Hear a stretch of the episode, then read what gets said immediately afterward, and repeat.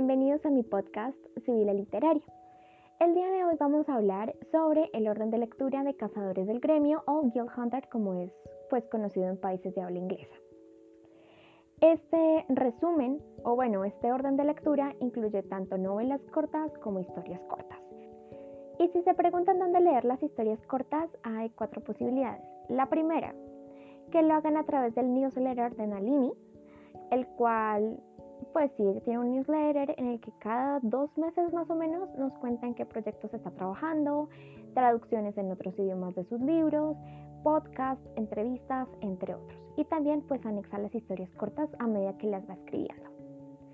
Por otro lado, la segunda opción es que consigan la compilación de escritos del newsletter, porque sí, Nalini compiló todos los escritos que ha enviado a través del newsletter y publicó un libro con ellos.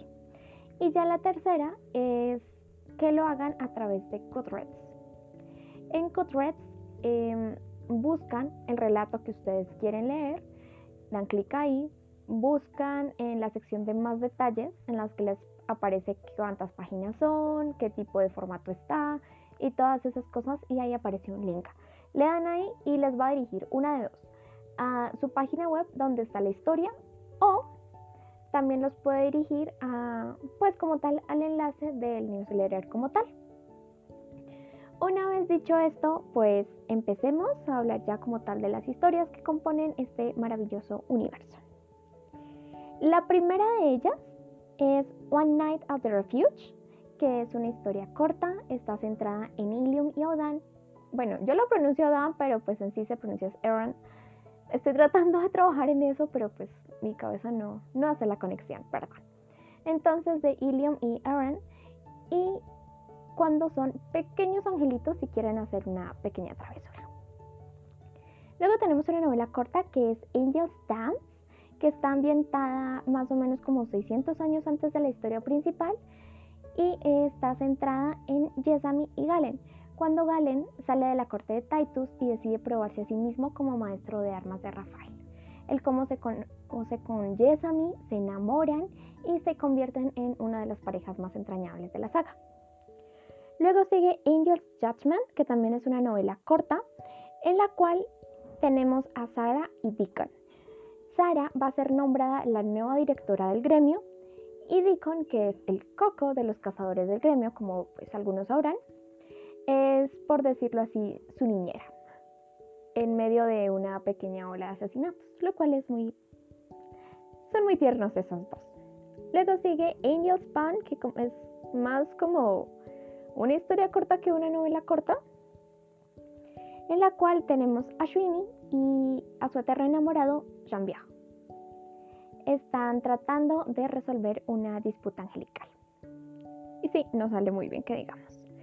Luego sigue ya como tal la novela principal, la primera novela de la saga que es Angel's Blood. Esta se centra en Elena, que es la mejor cazadora del gremio, y Rafael, que es el arcángel de Nueva York, luego de que la cátedra contrate a Elena para cazar a un arcángel renegado. Luego sigue el segundo libro que es Archangel's Kiss, el cual se centra en Elena, que luego de los sucesos del primer libro tiene que moldarse a sus nuevas circunstancias mientras explora su relación con Rafael y luego son citados a un baile por la Arcángel de China, un baile que es bastante hmm, letal. Luego sigue una historia corta que se llama Weapons Training, que está centrada en Galen y Yesami, y está ambientada más o menos en la mitad del segundo libro, luego de determinada escena de entrenamiento. Luego sigue el tercer libro que es Archangel's Consort. Entonces tenemos a Elena y Rafael otra vez como protagonistas y en este caso, pues aparte de los crímenes habituales, tenemos el despertar de un arcángel que es Kalian, que es la infame madre de Rafael y que quiere matar a Elena. Luego tenemos a Angel's Wolf, que se centra en Noel y Nimra. Noel es un vampiro que fue herido en el libro anterior y es asignado a ayudar a Nimra, que es un ángel de la corte de Rafael, en un caso de asesinato. Luego sigue el cuarto libro, que es Archangel's Blade. Este está centrado en Dimitri y en Honor. Dimitri, como ya todos sabemos, es el mejor amigo de Rafael, es el segundo al mando de los siete y luego de que hay un crimen que, digámoslo así, compete tanto a los cazadores del gremio como a la torre, entonces él se ve obligado, podríamos decirlo así, a trabajar con Honor, que es una historiadora de la Academia de Cazadores. Ella tiene un pasado bastante trágico en lo que se refiere a vampiros, porque fue torturada por ellos, pero las chispas entre ellos dos son innegables y además puede que haya un pequeño lazo que los haya unido hace mucho tiempo. En cuanto al quinto libro, tenemos a Archangel's Storm, que se centra en Jason, que es el maestro de espías de Rafael, y Magia, que es la sobrina de Nija. Luego de que Ares, el consorte de Nija, es asesinado, Jason se ofrece para encontrar al culpable, pero como hay conflicto de intereses y Nija no confía del todo en él, ella le ofrece un lazo de sangre con un miembro de su familia, una promesa de sangre. Esta es Magia, su sobrina. Entonces ellos dos se enamoran y es una de las historias más entrañables de toda la saga. Luego sigue A Wedding Breakfast, que es una historia corta centrada en Elena y Rafael durante la boda de Honor y Dimitri. Luego tenemos At Nights on Sheds, la cual se centra en Elena, Rafael, cómo evoluciona su relación a lo largo pues de Archangel's Storm y también la fascinación de esta con las armas. Luego sigue Archangel's Legend, que es el sexto libro, y en este tenemos que los ángeles y los vampiros se están enfermando y Elena y Rafael tienen que encontrar qué es lo que está pasando. Además hay una cuasi guerra con el arcángel Charisnon, que es el arcángel del norte de África. Luego tenemos Zoe's Workshop, el cual es un snippet como una pequeña probadita de la vida cotidiana de Sarah, Deacon y Zoe. Es muy, muy tierna.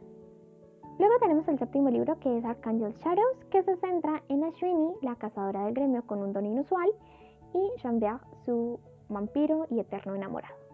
Entonces, el don de Ashwini pues le permite saber muchas cosas, pero también amenaza con llevarla a la locura. Entonces, es la lucha de estos dos contra el tiempo, pues para encontrar una cura para Ashwini. Luego sigue A Tip of Eternity, que es un snippet, una historia corta, que se centra en Honor y Dimitri y cómo Honor se está ajustando a ser un vampiro.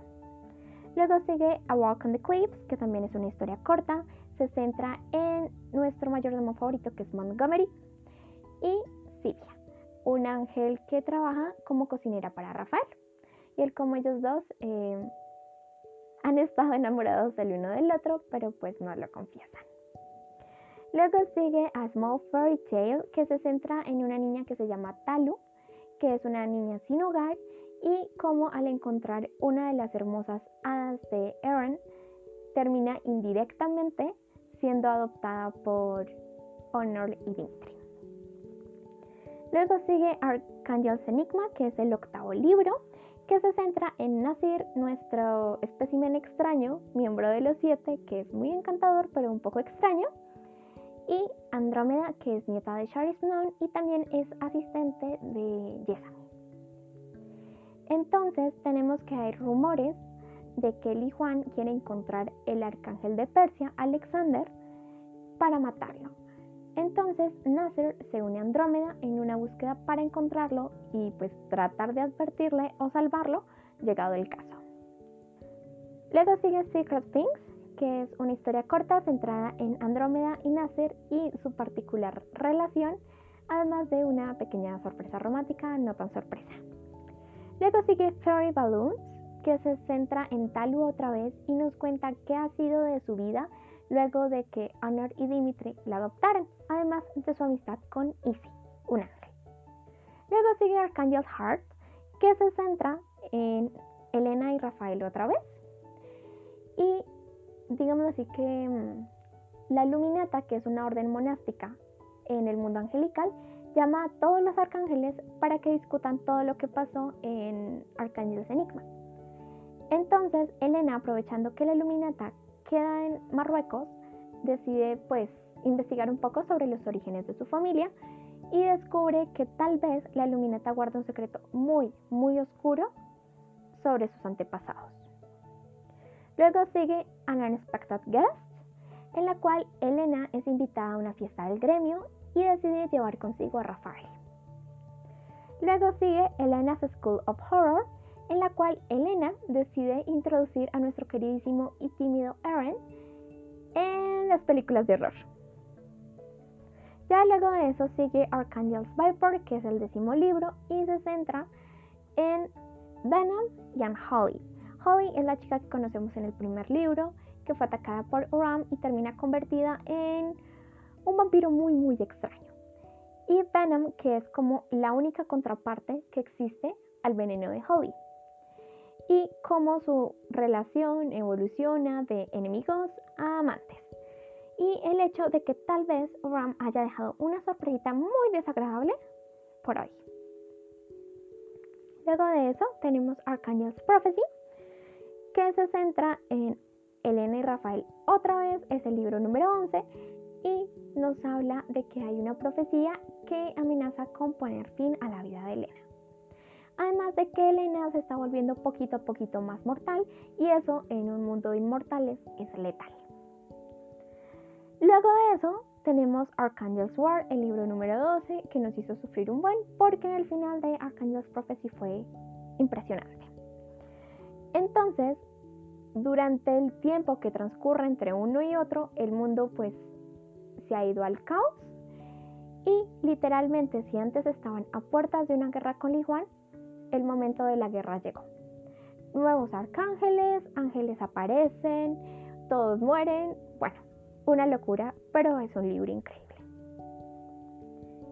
Luego de ese libro tenemos el libro número 13, que es Archangel's el cual tenemos como protagonistas a Titus, el arcángel de África, y Shireen, que es la madre de Ilium y la antiguamente conocida como The Hummingbird.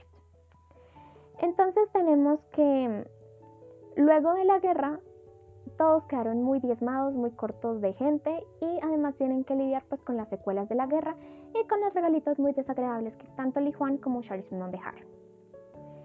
Entonces Titus está al borde del colapso y pues solicita ayuda y la única que puede acudir en su auxilio es Shireen, que luego de los eventos de Archangel's Heart eh, es asignada a restaurar la luminata y pues mantener a salvo a la gente allí y es como la única que tiene tropas o gente suficiente pues para ayudar en esto. Entonces ellos dos se conocen, sí, al parecer no se conocían desde antes, solamente habían oído hablar el uno del otro y empiezan a enamorarse y Shorin tiene que luchar contra el miedo de que vuelva a pasar lo que pasó la vez anterior, ya que su último amante fue el que la rompió por completo. Y luego de eso, ya para concluir, el libro número 14, Archangel's Light, uno de los libros más esperados por todos los fans. Este se centra en Ilium y Eren y en cómo el hecho de que Eren está superando el trauma y quiere abrirse su propio camino, está amenazando con romper su lazo con Ilium. Así que tienen dos opciones, cortarlo por lo sano o dar origen a una relación un poco más cercana.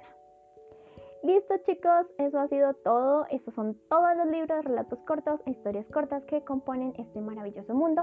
Espero que les haya gustado y pues que les haya sido útil y nos vemos en el próximo podcast. Bye.